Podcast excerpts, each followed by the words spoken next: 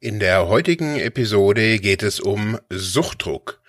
Wir nähern uns dem Thema allerdings aus einer erlebnis- oder erfahrungsbasierten Perspektive.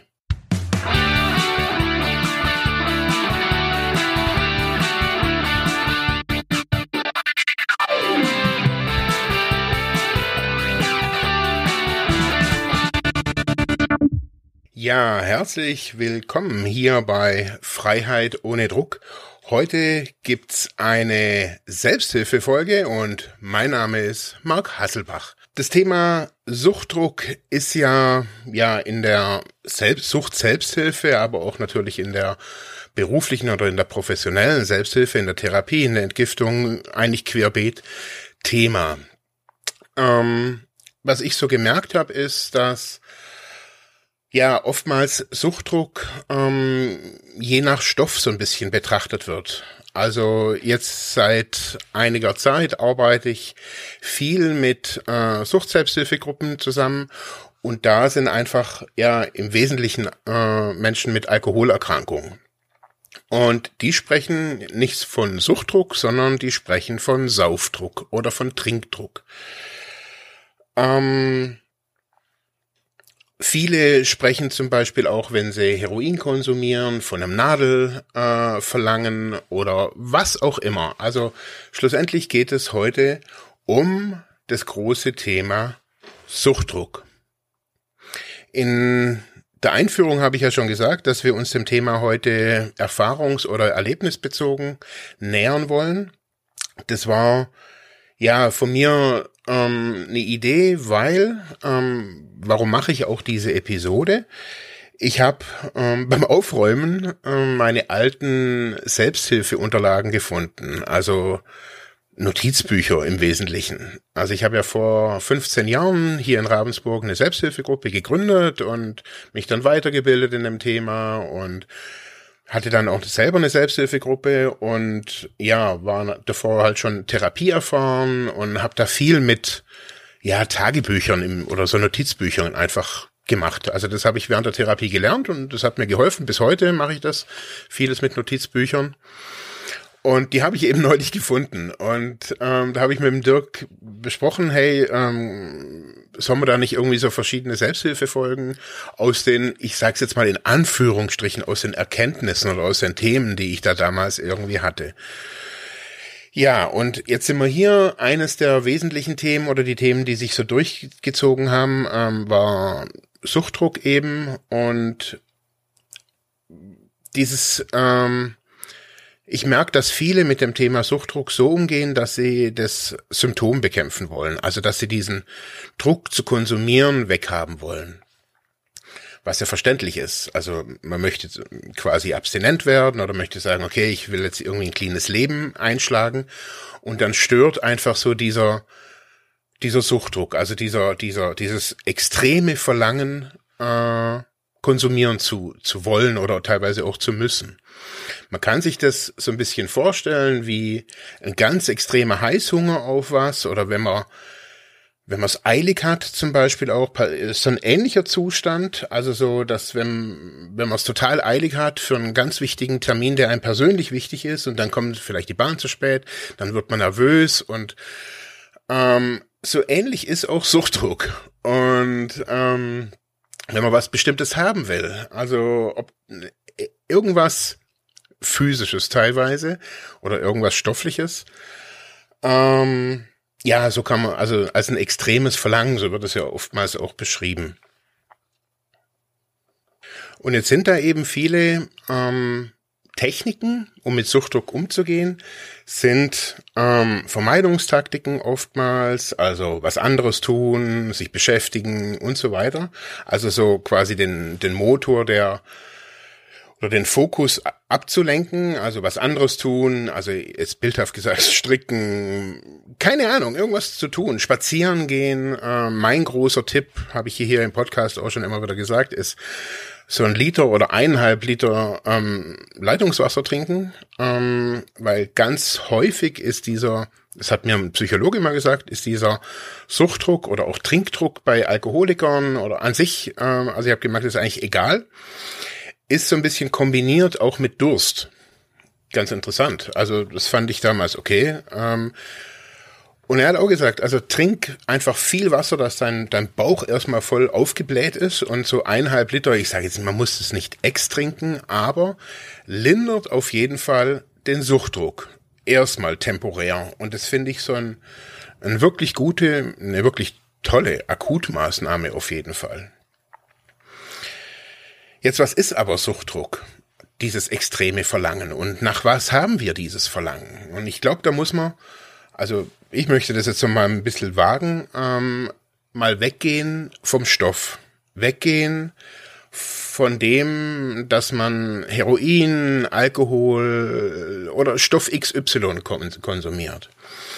Wenn man sich fragt, was finden die Menschen in diesem Stoff? Die Menschen, die den konsumieren.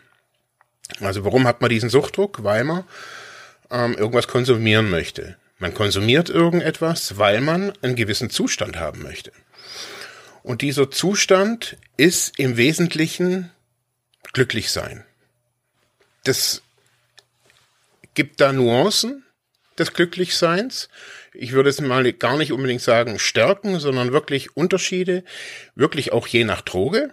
Also LSD, Kokain, Heroin, Cannabis, Alkohol macht mich in einer unterschiedlichen Art und Weise glücklich. Das ist der Zustand, den wir als Menschen schlussendlich in vielen oder glaube ich sogar schlussendlich, wenn man es runter reduziert, in allen Dingen suchen. Wenn wir in eine Beziehung gehen, wenn wir in Arbeit gehen, wir wollen da jetzt nicht hingehen und unglücklich sein, sondern wir wollen glücklich sein schlussendlich. Wir wollen glücklich sein, weil unsere Arbeit anerkannt wird, weil die eine Wirkung hat oder sonst irgendwas. Das macht uns dann glücklich. Wenn die Arbeit uns nicht glücklich macht, dann macht sie uns unzufrieden und dann können wir die auch gesundheitlich lange nicht machen. Also schlussendlich streben wir Menschen immer wieder nach Glück, auch in Partnerschaften. Also dass ähm, wir sind vielleicht alleine glücklich, aber dann suchen wir eine, oder haben vielleicht das Verlangen nach einem, nach einer Partnerin, nach einem Partner und ähm, wieso? Ähm, naja, vielleicht gibt's da noch mehr Glück. Also das ist eines der, der grundlegenden Dinge. Da gibt's halt vielleicht, also jetzt mal weg von irgendwie, ich möchte mich reproduzieren oder bla bla bla, irgendwie mit Kindern, sondern unterm Strich glaube ich so, dass die Menschen auf unserem Planeten alle glücklich sein wollen. Und suchtkranke Menschen oder von Sucht, äh, suchtbelastete Menschen, ähm, so sehe ich mich selbst auch, ähm, ist einfach so, dass dieses Streben nach, nach Glück schlussendlich, die Suche nach dem Glück im Außen, im Stoff, so stark geworden ist, dass wir davon krank geworden sind. Also das ist für mich so die eine ganz einfache Definition von meiner Sucht. Also ich habe schlussendlich immer wieder versucht, glücklich zu sein in, in, in unterschiedlichen Situationen. Und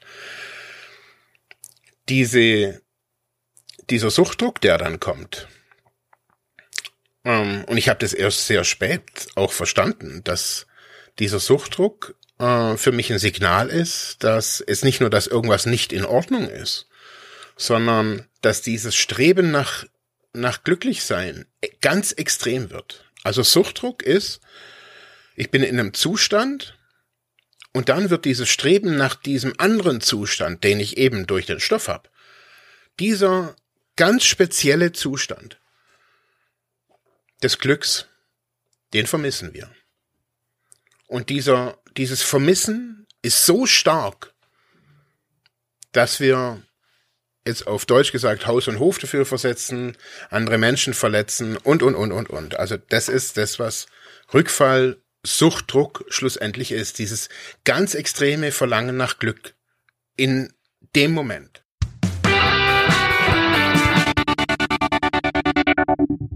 Hey Leute, eine kurze Info zwischendurch. Wir wollen, dass unser Podcast werbefrei bleibt und Daher haben wir eine kleine Spendenseite eingerichtet bei Better Place. In den Shownotes ist der Link. Klickt doch da drauf und lasst uns eine kleine Spende da. Danke und jetzt geht's weiter.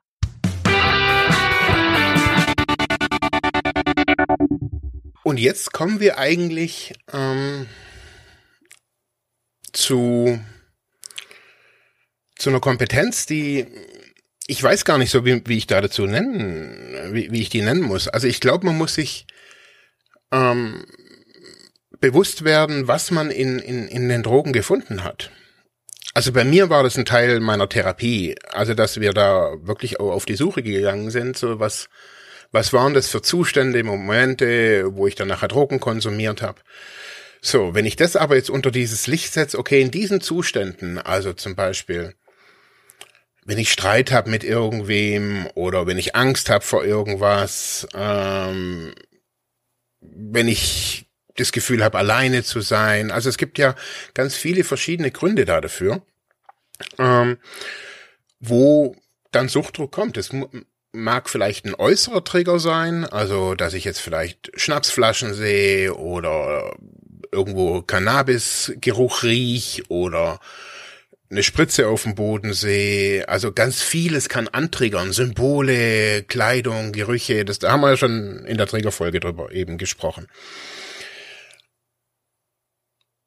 Und für mich ist oder war, also das ist nach wie vor super präsent bei mir, dass wenn ich merke, dass wenn ich, wenn ich Suchtdruck krieg, ähm, dass irgendein ein Gefühl äh, mich vom Glücklichsein weggebracht hat. Ganz häufig ist es zum Beispiel Wut. Habe ich schon bei mir jetzt zum Beispiel, wenn ich wütend bin, bin ich nicht glücklich. Ähm, zum, als ein, ein, komisches Beispiel oder ein blödes Beispiel jetzt zum Beispiel gestern, wir haben mit den Kindern hier vor der Tür gespielt und dann kam ähm, unsere Nachbarin und wir haben so mit Kreide auf dem Boden gemalt und ähm, wir sind dann weggegangen, als sie mit dem Auto gekommen ist und dann hat die sich eben auf unser Kreidebild mit dem Auto gestellt. Und wir alle fanden das total rücksichtslos und die Kinder fanden das irgendwie schade, weil sie eben so schön dran gemalt hatten. Und ich habe gemerkt, ich bin total wütend geworden und habe aber nichts gesagt. Ich stand da einfach nur bei den Kindern und habe gemerkt, ich bin wütend. Und für mich ist das, früher war das ein, ein, ein Grund zu konsumieren. Also weil diese Wut so, so überhand genommen hat, bin so wütend geworden.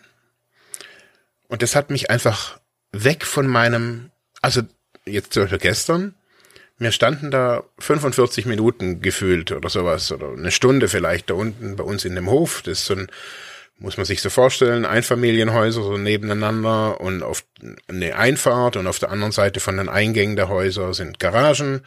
Das heißt, alles ist nicht viel Platz und normalerweise stehen da immer häufig Autos und gestern waren eben gar keine Autos da und wir haben es total gefeiert und dachte, hey cool, jetzt können wir mit den, mit den, mit den Kindern draußen mal ein bisschen irgendwie, ja, Catcar fahren und eben Kreide malen, die mögen das einfach gerne. Und äh, ja, und dann war eben diese Situation, ich war im Glück und diese F Frau fährt da quasi über unsere Grenzen, auch bildhaft, und ich werd wütend. Und diese Wut bringt mich weg von meinem Glücklichsein. Und früher auf jeden Fall war da der Hang zum Konsumieren extrem. Und diese Situationen sind ja also die begegnen uns ja jeden Tag. Also dass uns irgendjemand durch irgendwas vielleicht nur ein bisschen wütend macht und uns eben aus, aus der Balance bringt. Und wenn ich da jetzt so merk äh, oder wenn ich weiß, was ähm, was das auch was das für Zustände sind. Also bei mir, ich habe lange Heroin konsumiert und ich habe auch später, als ich dann abstinent war und immer wieder so auf Selbsthilfe Konferenzen oder bei der Suchthilfe irgendwas erzählen durfte oder sowas, habe ich immer gesagt, dass für mich der, der Herointrip der beste Trip des Lebens ist. Also dass dieser Zustand so unglaublich schön ist, dass ich den immer haben möchte. Und dass nichts anderes da dran kommt. Nichts in dieser Geschwindigkeit, also wenn ich mir das früher in die Venen gespritzt habe. Und dieser Zustand ist einfach so unglaublich toll für mich gewesen. Und ich war eben lange der Meinung, dass, ähm, dass nichts an, an, an, was ich in der Welt finden kann, an diesen Zustand rankommen kann. Was vielleicht auf einer Ebene stimmt, auf einer stofflichen Ebene. Ähm, und das ist ja auch das Verhängnis, dass es, dass man dann eben, drum ist dieses Suchtpotenzial dieses Stoffes ja auch so hoch. Also weil dieser Zustand, den man da kriegt, so krass ist. Also so gut. Also im, im Außen sieht man natürlich, dass das alles dramatisch ist, man verelendet. Aber der innere Zustand, den man da hat, auf jeden Fall mal am Anfang, wenn man jetzt nicht mehr nur dem, dem, den warmen Füßen hinterherhängt, äh, hinterher rennt, ähm, ist das, auf jeden Fall war das mein Zustand. Und das heißt, jetzt, wenn der Suchtdruck kommt, dieses Verlangen, ähm, dass dieses unbeschreiblich krasse Gefühl des Glücks, und so konnte ich das auch immer beschreiben, dass ich dann ein, ein Glück und eine Liebe erfahren habe durch diesen Stoff, den, der für mich in, in der Welt nicht vorher nicht da war. Nicht in der Kindheit, nicht durch, durch nichts. Und da war, das ist total skurril. Aber wenn ich jetzt dann sehe, okay, jetzt kommt der Suchtdruck. Und jetzt will ich dem, diesem Extremgefühl was entgegenstellen.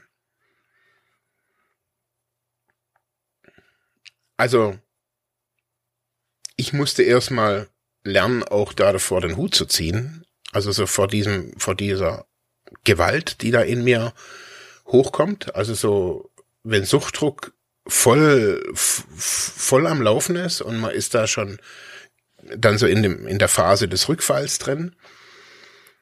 Also da stoppt ein nichts. Also wenn man richtig Suchtdruck hat und da stellt sich auch irgendwen vor, irgendwer vor jemanden, ich würde sagen, in, bei manchen Personen ist das echt gefährlich. Also wenn da jemand auch entzügig ist und dann eben Suchtdruck hat, also ich habe da Szenen erlebt, auch auf der Entgiftung, wenn jemand Suchtdruck hat, also die haben fast die ganze Einrichtung da echt platt gemacht. Die wurden nachher fixiert. So stark ist dieses Verlangen, nicht nur der Körper, nicht nur der Körper, also dieses Körperliche ist ja rum.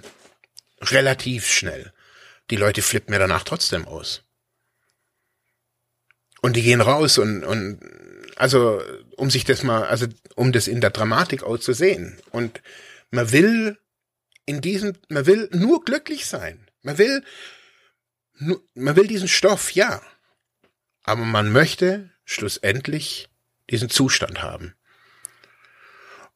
Ich vermisse es leider oftmals so, auch in der, in der Suchthilfe, ähm, in der Selbsthilfe speziell, dass es eben, dass diese Zustände auch thematisiert werden, auch aufgenommen werden, dass es nicht immer nur um, um Stoff und Weglassen und so weiter geht und, sondern dass das eigentlich das, das Heftige ist dass das eigentlich das Schwierige ist, dass man im, wenn man, wenn man, wenn man äh, den Stoff weglässt, egal welchen Stoff. Also man hat, wenn man 30 Jahre getrunken hat, 20 Jahre, 20 Jahre Heroin konsumiert hat, egal wie lang, egal was, waren wir 20 Jahre in diesem Zustand des Glücks. Auch wenn das im Außen übel aussieht, dass dieses, dass das Glück sein kann innerlich, also wenn, wenn man sich in, ins Nirvana säuft mit Alkohol, keine Ahnung, bis zu zwei, drei Promille mit, mit, mit so ein paar Schnapsflaschen, man liegt dann lallend da. Für das, Au für, für, für das Außen sieht das natürlich total ätzend aus und dramatisch. Aber die Person in, in diesem Zustand ist wohlig, warm und weich und das kennen ja viele. Und in, bei anderen Drogen ist es ähnlich. Nur halt andere Zustände des Glücks. Wir haben natürlich jetzt noch nicht so drüber geredet, so dass was ist so der Anfang, also was ist so die, der Ursprung, warum äh, also viele in der Suchthilfe haben ja, also in der beruflichen Suchthilfe haben ja den Ansatz, dass der Sucht ein Trauma vorangeht, also dass ähm, die ursprüngliche Geschichte ein Trauma ist. Ähm, das ich mag das jetzt auch äh, nicht alle Suchtkranken da pauschalisieren. Ich weiß auf jeden Fall so, bei mir ist definitiv da mehrere kleine Traumata, was man jetzt im Außen, also ich war jetzt nicht im Krieg, bin ich geflüchtet, bin ich missbraucht worden oder sonst irgendwas. Also vielleicht würde man das als gar nicht so als Traumata erkennen. Aber jetzt so nach 20 Jahren therapeutischer Arbeit habe ich gemerkt, dass es viele kleine Traumata gab ähm, von eben von Menschen, die denen ich vertraut habe, die dann einfach was Schreckliches zu mir gesagt haben ähm, und ich da einfach ein, ein, teilweise ein oder Leid Und das ist schon ja fest eine feste Emotion. Und für mich war ist so dieses schon in frühen in, in frühen Jahren ist so dieses Glücklichsein so ein bisschen abhanden gekommen. So kann man es einfach mal so ein bisschen blumig einfach so sagen, dass für mich in meinem Leben immer wieder so diese Balance zum Unglücklichsein extrem aus den, aus, aus den Fugen geraten ist und ich keine Möglichkeiten hatte, wieder ins Glück zu kommen, wieder in die Balance zu kommen, wieder in meinen Zustand zu kommen, so dass ich ja das Leben schön finde. Und ich glaube, wenn man ja auch in, in gerade in Selbsthilfegruppen äh, ja Suchtdruck so ein bisschen aus dieser Erfahrungsebene heraus betrachtet und nicht nur aus einer Willenssache des Verzichts, sondern ja, vielleicht auf eine Reise gehen kann, was suchen die Menschen für eine Art von Glück? Was ist dieses Glück?